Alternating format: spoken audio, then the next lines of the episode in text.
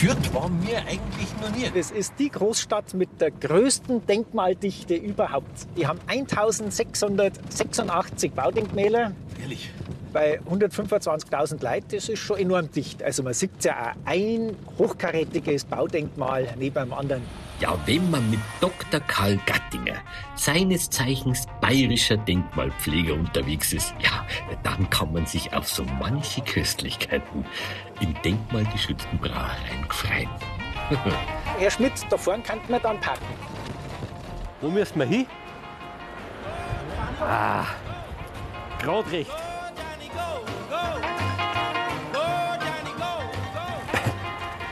Herr Gattinger, das ist, das ist ja ein Theater. Ja, und was für ein Schins. Heute gibt's in der Freizeit auch Sauberstheater. Warum der eiserne Vorhang in einem Haus Menschenleben rettet und wie Papa Schmidt es geschafft hat, für seine Puppen ein steinernes Zuhause zu finden.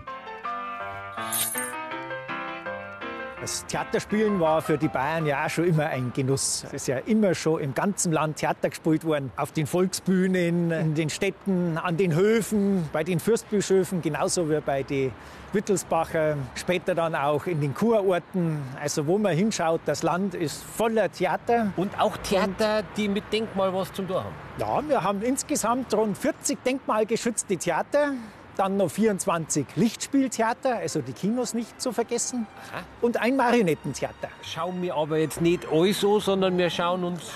Drei davon schauen wir uns genauer an. Ich hätte doch frühstücken sollen. O- Oder zumindest in Franken gleich ein paar fränkische Bratwürste. Ja, Schließlich sind wir jetzt immerhin von München zweieinhalb Stunden nach Fürth gefahren. Ja, und da gibt's jetzt statt Kulinarik Kultur. Und warum sind wir jetzt genau da? Dieses Fürther Stadttheater, wie ja der Name schon sagt, ist also ein Paradebeispiel für ein städtisches Theater, ist aus dem späten 19. Jahrhundert, also aus dieser Zeit, in der das Bürgertum dank der Industrialisierung reich worden ist und dadurch auch einflussreich worden ist. Zu einer reichen Stadt gehört natürlich auch ein repräsentatives Theater. Allein das Portalmotiv schon mit diesen Kolossalpilastern, kräftig kanneliert.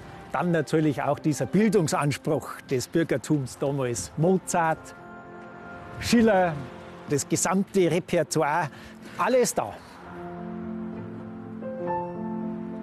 Also, wenn ich jetzt nicht wüsste, dass es jetzt nicht um Essen geht, ja, wenn Sie so reden, es läuft einem schon das Wasser im Mund zusammen, ehrlich gesagt.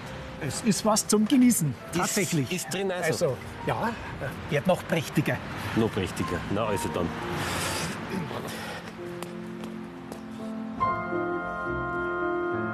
Ja, bitteschön.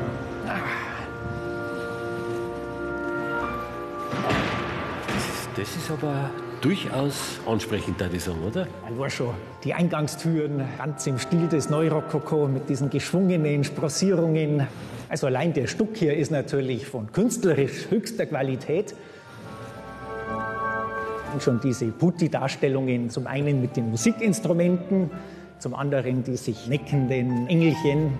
Und dann überall auch typisch für den Neurokoko, eigentlich auch für den Rokoko, diese C-Formen. Rokaien, es verschlingt sich und durchdringt sich überall und sprießt raus aus den Rahmen und über die Rahmen drüber. Also das Ganze ist natürlich schon von einer jubilierenden Eleganz, die den Theaterbesucher schon freudig einstimmt auf das große Ganze, das ihn dann auf der Bühne erwartet. Eine Leidenschaft, die sagen, gell? Eine Leidenschaft, gell? Ja. Gut. Ja, hallo, Herr Gattinger. Grüß Gott. Ich dir? Alle gleich nochmal auf die Bühne. Wir sehen uns später, ja? Alles klar. Bis später. Das war jetzt wer? Der Herr Werner Müller, der ist hier schon jahrzehntelang Intendant. Verstehst du? Und Sie haben vorher.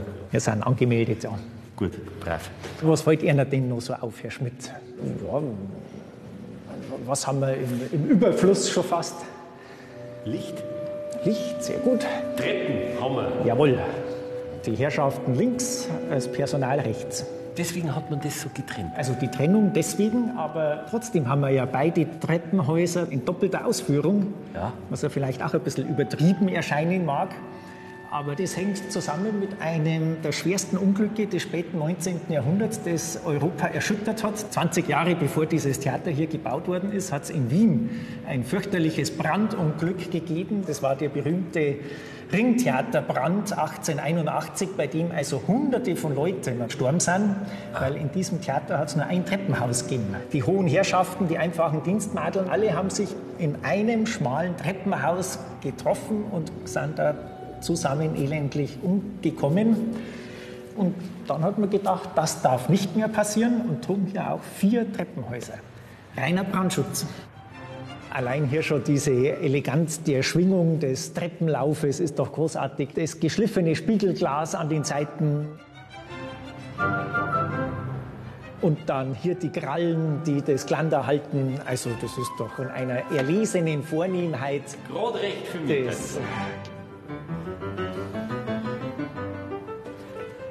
Wollen Sie hier, Herr Schmidt? Wir gehen ja doch da jetzt nach, oder wie? Nein, nein, wir gehen durchs andere Treppenhaus. Wir gehen durchs Stiegenhaus für die einfachen Leute. Sie werden dann gleich hören, warum. Alles klar. Gut.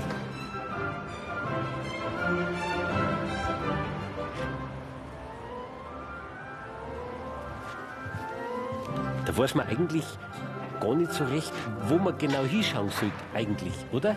Ja, Also, es ist schon. weil es ja so opulent ist, ha? Nein, es ist wirklich ein historistisches Gesamtkunstwerk von ungewöhnlich seltener Geschlossenheit und der Erhaltungszustand ist natürlich auch perfekt.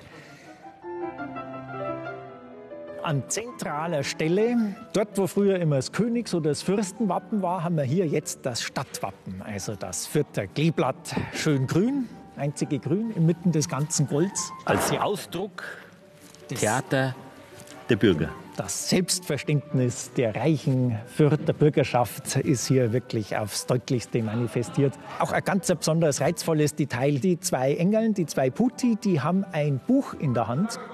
Und das Buch ist sogar signiert. Das ist Goethes Faust. Also so ein Buch müssen sie erst einmal schreiben, das dann Jahrhunderte später noch Stuck geworden einen Bühnenbogen ziert. Das ist schon ein ganz schönes Theater ums Theater herum, da ich sagen, oder? Also, äh, Eine Aufführung braucht man gar nicht, meinen sie. da herum sind ja die, das sind die billigeren Plätze. Und warum sind wir jetzt da? Machen Sie mal.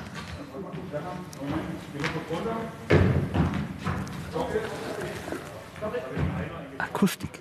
Ja, Also das ist ja wirklich wahnsinnig gut. Da haben die damals schon drüber nachgedacht, oder? erfolgreich, was man so hört. Was man so hört. Herr Gattinger, Ja, wir wären dann soweit hier. wunderbar. Wir kommen. Man kann sich ganz gut hören eigentlich. Gute Akustik da oben, oder? Sattbralat.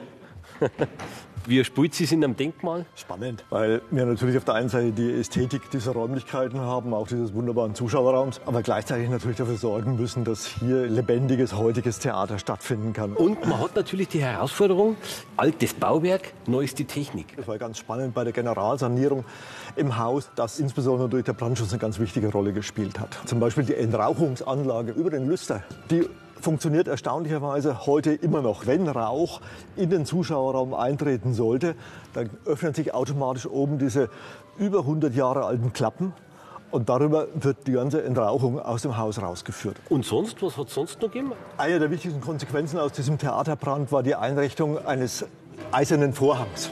Also das ist hier tatsächlich noch der originale Vorhang. Gibt es nicht mehr oft in Europa. Also in Bayern nur noch hier. Mit der Originalbemalung. 1902. 1902.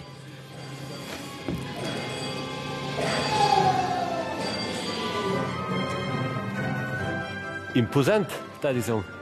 So schaut er aus bei uns, der eiserne Vorhang. Natürlich ein Schmuckvorhang, passend zum Ambiente. Es ist nur ein bisschen schade, den sieht man ja eigentlich nur, wenn man gerade rausrennt, eigentlich, wenn er runtergeht, oder? Ja, ja, man sollte ihn möglichst wenig sehen. Es gibt allerdings Regisseure, Regisseurinnen, die haben sich in den Vorhang genauso verliebt und versuchen den dann in die Inszenierung mit einzubauen. Eigentlich einmalig, so wie das ganze Theater. Würde ich gern Ja dazu sagen. Aber? Aber ist es leider nicht so. Die Architekten Fellner und Helmer waren sehr, sehr geschäftstüchtig. Ende des 19. Jahrhunderts gab es schon Pläne von Theater in Czernowitz. Das liegt in der westlichen Ukraine mittlerweile. Die Tschernowitzer haben ein wenig gezögert mit der Umsetzung des Bauplans. Und dann kamen die Fürther Verantwortlichen und wollten Helmer und Fellner beauftragen mit dem Theaterneubau. Dann haben die quasi den Bauplan von Tschernowitz aus der Schublade gezogen und haben gesagt, da hätten wir was für euch. Und deswegen ist dieses Theater 1902 eröffnet worden und drei Jahre später, 1905, waren die Tschernowitzer so weit, gut 1400 Kilometer von hier entfernt. Baugleich, identisch. Ein bisschen angepasst an die Zeit, ein bisschen mehr dem Jugendstil verhaftet.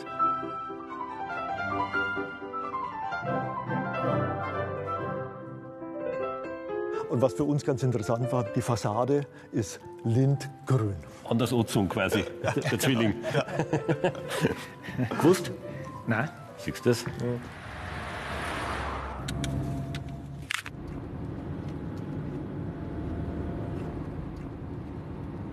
Mahlzeit. Die Ingolstadt, äh, haben die da Kantine oder sowas, irgendwas, wo man. Na, äh, Kantine glaube ich nicht, aber ein wunderschönes Theaterrestaurant. Das haben sie. Gute Apfel. Schmeckt der, ja? Jetzt ist gerade Mittag und dem Herrn Doktor reicht ein Apfel.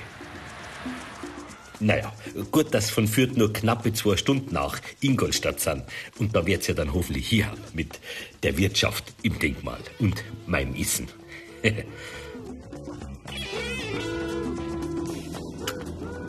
Ah, was haben wir? Buch? Wirtschaften in Bayern. Nein, diesmal die schönsten denkmalgeschützten Theater, die wir haben im Land. Dann steht bestimmt über Ingolstadt auch was drin, oder? Ah, selbstverständlich. In Ingolstadt haben wir ja auch wieder mal ein Paradedenkmal. Also Paradedenkmal, weil es eben so zeittypisch ist. Das Stadttheater von Ingolstadt. Das ist eben deswegen so zeittypisch, weil wir hier ein Beispiel für den Wiederaufbau Gedanken haben. In Bayern, aber eigentlich in der ganzen Bundesrepublik.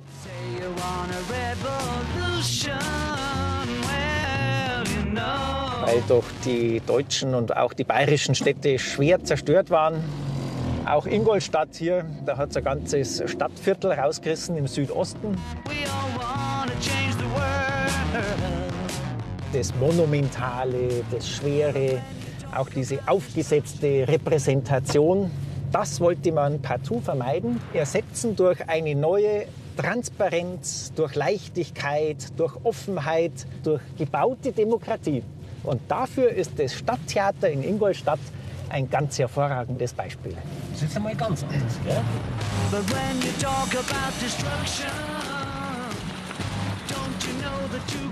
Wir haben natürlich mehrere von diesen Beispielen in der Bundesrepublik, aber für Bayern haben wir jetzt Schweinfurt und Oberfranken und das Ingolstädter. 1966 eröffnet. Und das sind eben so die zwei jüngsten Theaterbaudenkmäler, die wir in Bayern haben. Ah ja, gut. Das ist halt jetzt die Rückseiten, gell? Nicht so durchlässig. Also ist schon Beton. Also ist schon. Aber was gleich auffällt, keine Uniformität. Uniformen hat man genug gehabt in der Diktatur. Unterschiedliche Fenstersetzung, Rhythmisierung und so weiter. Und dann aber bei aller Modernität wird auch Rücksicht genommen auf den historischen Standort, den wir hier haben.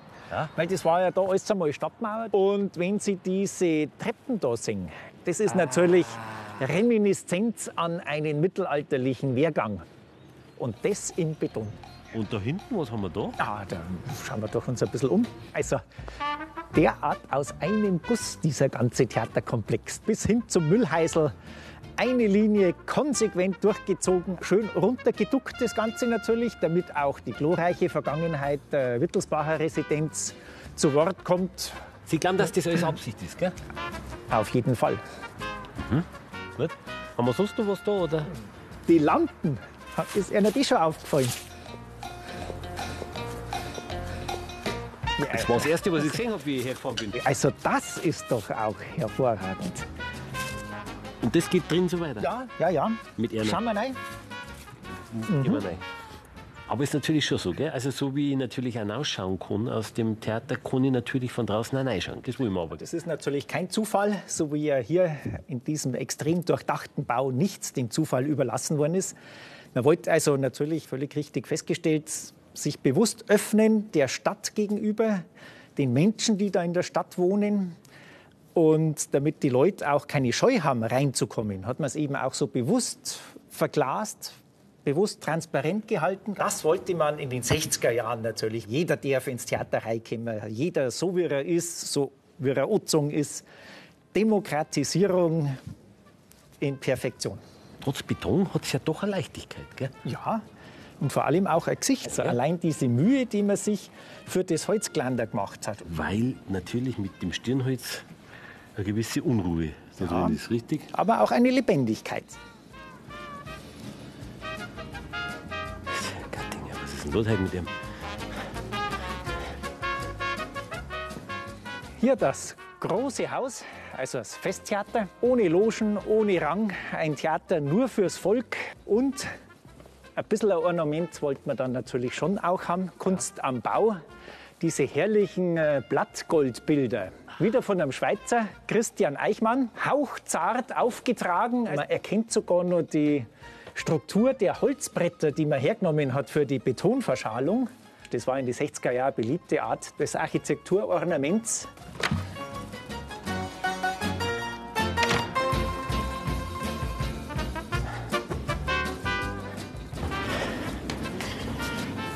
Und das mit Hunger. Garderobe Nummer 40. Das besonders. Schaut selber, allein diese Stühle, das Orange, ist das nicht schön? Original, oder wie? Ja, original. Und diese Schubladeln, oh, wie die aufgingen, wie geschmiert. Die Fliesen und die Lichtschalter. Wunderbar, funktioniert alles noch. Sehr schön, sehr schön. Geht auch noch. Herr Gattinger, die Entlüftung geht auch noch. Herr Gattinger? Guten Tag. Grüß Gott. Mein Name ist Weber. Kann ich Ihnen helfen? Ich bin der Intendant. Der Intendant. Schmidt-Max, mein Name. Ich bin eigentlich mit dem Herrn Gattinger unterwegs, aber der ist halt wie ein Flummi. Den bin ich nur am Suchen. Wir können ihn ja zusammensuchen. Wunderbar, besser geht's nicht. Sie haben ein schönes Haus, Herr Weber. Ja. Kann man nicht anders sagen. Bin auch sehr stolz drauf. Aber es ist ja nicht mein Haus. Ach so. aber angenommen ist das einer jetzt Kern. Dann würde ich einen Kredit aufnehmen und sofort anfangen zu renovieren. Sehr viel Beton, der muss erneuert werden. Aber vor allen Dingen die Technik, die Binnenstruktur des Theaters, die Lüftung, der Brandschutz, das sind alles Dinge, die sozusagen den täglichen Ablauf des Theaterbetriebes gefährden. Aber wir müssen weiter an diesen Problemen arbeiten. Und dafür muss das Haus komplett geschlossen werden für zwei Jahre mindestens. Ist schon in der Planung. Das ist der Plan. Aber in der, der Plan. konkreten Planung noch nicht. Na gut, aber das ist ja ein Anfang, gell? Ja, absolut. Herr Gattinger?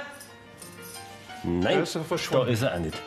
Also ich kann mir nicht helfen. Also ich darf da herin ja schon, ehrlich gesagt, gern wohnen. Das hat eine ganz klare Architektur, klare Formen, klare Linien. Das kommt von dem Brutalismus, so nennt man diese Architekturrichtung.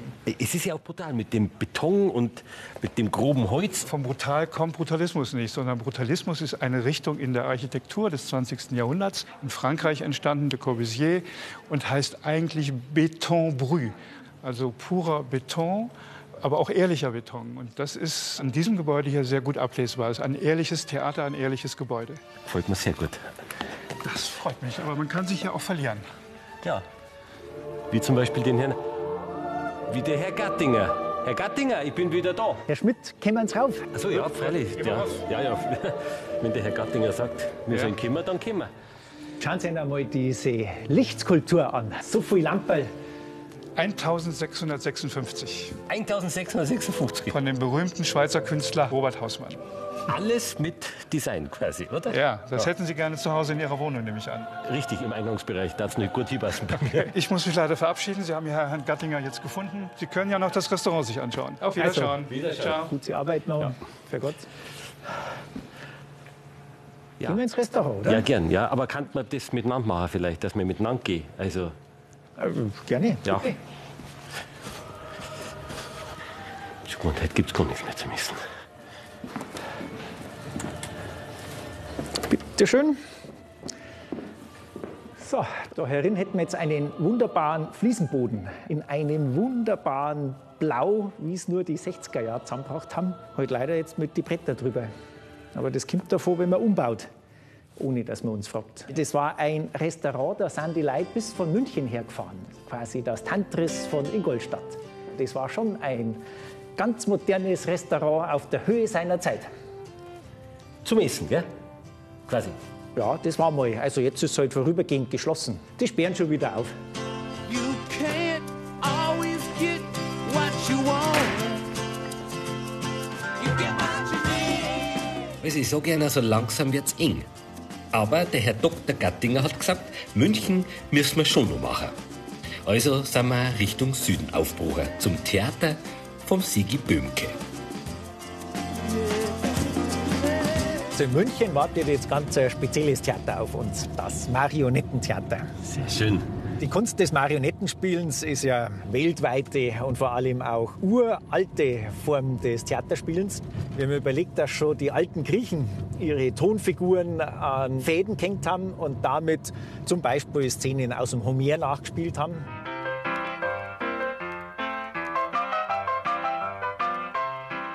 Das Spezielle am Münchner Marionettentheater, die Idee, dass man für diese Puppen ein eigenes Theater baut, die haben wir weltweit zum ersten Mal hier in München. Und wegen am Essen haben die, haben die äh, eine Kantine. Bin mir jetzt nicht ganz sicher, aber wenn ich mir das so vorstelle, der Holzmagen wird kaum was zum Essen brauchen. Marionettentheater, hä? Münchner Marionettentheater, Kindheit. ja? Ja. Ja. Also, immer wieder nett, wenn man vorbeikommt. Das Marionettentheater ist ein doch sehr kleiner, aber auch sehr feiner Theaterbau im Stil des biedermeierlichen Klassizismus. Wir haben einen eingeschossigen Massivbau auf einem relativ hohen Sockel mit Putzgliederung, links und rechts die Lisenen. Natürlich als zentrales Motiv hier den Eingangsportikus. Drüber der Dreiecksgiebel, kräftig profiliert und ausgebildet. Und mit einem im Gegensatz dazu ja doch sehr anheimelnden Motiv hier der Kasperl zwischen zwei Genien, also diese netten Frauengestalten, soll also schon vorbereiten auf das, was uns dann drinnen erwartet. Also es ist doch auch ein architektonischer Aufwand, auch für so eine Kasperlbühne. Ich meine, ist ja auch Theodor Fischer, namhafter Architekt in München der Zeit um 1900.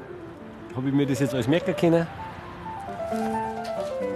Herr Schmidt, haben Sie gesehen, die Heizkörperverkleidungen Walter Oberholzer 1937. Das ist noch original aus der Zeit. Habe ich jetzt. Ja, bitte. Die proben gerade, oder? Sei mal leise. Ja, was haben wir denn heute für ein Kasperl gut zum Essen? Ja, der schaut ja wieder pfundig aus. Ein Nierenbradel, ein Schweinsbradel und Leberwürstchen. Ja, muss der ausgerechnet jetzt so eine Essensnummer proben, ha? Wo ich doch so einen, so einen Hunger habe. Äh, Hast du einen Hunger? Ja, das bin ich jetzt. Hä? Das bin ja, äh, das bin ja ich. Oder sieg bloß ich mich selber. Hä? Ja, äh, auf jeden Fall äh, sieg ich da ganz schöne Sachen. Äh, zumindest äh, für den Kleiner. Äh, oder sag mal, Schmidt, hä? Hä? Was bin ich jetzt? Und alles für ein Kasperl. Hin mit der Bayern. Für ein Kasperl. Mei ist das schön. Jetzt wird's Zeit, dass ich was zum Essen krieg, hä? Ja, Herr Gattinger, komm ein bisschen hinter die Bühne, gell? Ja, danke schön. Da, geh da rein. Mei, der Kasperl, das berührt einen schon. Also im Herzen, wenn man dem Kasperl so gegenübersteht. Das freut mich. Der Kasperl von früher, oder? Den gibt es seit 1900. Da ist nämlich das Theater eröffnet worden. 1900. 1900. Noch von Papa Schmidt, wie er im Volksmund genannt wurde. Ist daher die Papa-Schmidt-Straße? Ganz genau. Die Papa-Schmidt-Straße gibt es aber erst nach dem Krieg. Die Häuserfront, die ist zerbombt worden.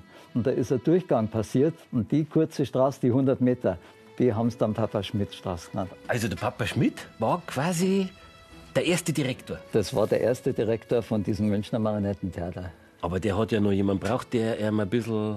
Ganz genau. Und den hat er auch gehabt, und zwar in einem Hofbeamten, nämlich Franz Graf von Potschi. Der Schmidt, der hatte schon ein paar Puppen Und da hatte er auch ein paar Kulissen, aber eins hatte er nicht. Er hatte noch keine durchgängigen Stücke. Aber der Pocci, an den hat sich der Schmidt gewandt mit einem Brief, ich möchte München am Marionettentheater aufmachen, aber würden Sie mir, äh, mich unterstützen? Ich brauche Stücke. Pocci hat postwendend geantwortet, gerne werde ich Ihr Unternehmen unterstützen und hat also eine Kasperl-Komödie geschrieben. Und deswegen ist der Münchner Kasperl Larifari, wird auch der Pocci-Kasperl genannt. Dem Kasperl verfallen, das ist der Sigi Böhmke auch. Und angefangen hat's bei ihm ganz früh. Als elfjähriger Bub bin ich mit dem Fahrradl da vorbeigefahren und da habe ich gesehen, über dem Theaterstand, heute wird gespielt. Und dann habe ich drunter gelesen, Vorstellung der Raketenkasperl. Und da habe ich gesagt, die Vorstellung schaust du an. Und da habe ich mir für 55 Pfennig ein Billetten, eine Karte gekauft. Und in dem Augenblick, als der Vorhang das erste Mal aufgegangen ist, da hat es bei mir Klick gemacht. Im Jahre 2000 stand dann ein Wechsel an und dann hat die Stadt München mich gewählt und seitdem bin ich Chef in diesem schönen Theater. Also verantwortlich nicht nur als äh, Intendant, Bühnenbildner, Puppenbauer, Puppenentwerfer. Ich bin Sprecher, ich inszeniere, ich leite ein Ensemble, ich leite die Puppenspieler an, ich bin Puppentrainer, ich bin Regisseur im Studio, wenn wir sprechen, und ich bin Regisseur, wenn wir hier inszenieren. Ich habe sieben feste Mitarbeiter jetzt und der Rest sind je nach Produktion bis zu 15 freie Mitarbeiter. Jetzt gehen wir in die das- Schatzkammer in quasi. die Schatzkammer. Hier lagern über 500 Figuren für unsere über 30 Produktionen. Münchner im Himmel. Ja, da ist der Aloysius. Münchner im Himmel. Halleluja! Sag ich. Halleluja! Fix Halleluja! Gestiefelte Kater. Ja. Nein, Die roten Stiefel. das gibt's ja nicht. Königin der Nacht, Zauberflöte. Genau. genau. Oder? Ja, ganz genau. Das ist der Mozart persönlich. Der fängt nämlich bei mir im Don Giovanni an, seine Oper selber zu dirigieren. Und der Nussknacker. Ein Nussknacker. Also ganz ehrlich, die sind ja so schön. Die haben so viel Ausdruck. Und jede ist anders. Das ist ja Ja, eine Lebensaufgabe. eine Lebensaufgabe, oder?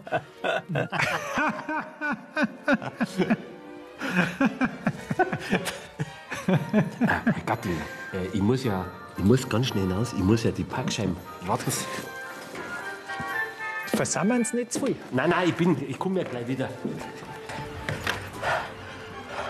Ich hab so einen Kohldampf.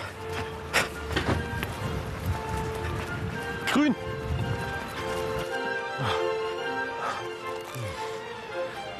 Aber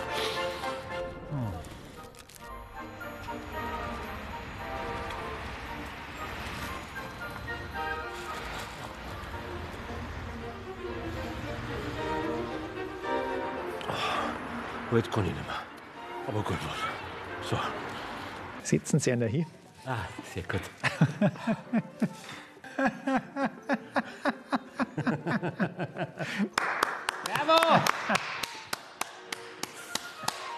Und jetzt, äh, Herr Schmidt, gehen wir noch gescheit zum Essen. Ich wisse, der schöne Wirtschaft, gleich ums Eck rum. Essen bei? Herrlicher Stück, Neurokoko, denkmalgeschützt. Ein Essen, sage ich Ihnen, ein Traum. Ja, aber Sie haben, Sie haben, doch, Sie haben doch heute einen Apfel schon gegessen. Ja, Ja, ja, ja, ja, aber ich, ich rede jetzt vom Essen. Also wie gesagt, der Suppen voraus vielleicht, dann Braten mit Knädel und der Kaiserschmarrn. So eine Portion am Schluss. Das nehmen wir auch noch mit. Auf geht's, ich hab Hunger. Ah.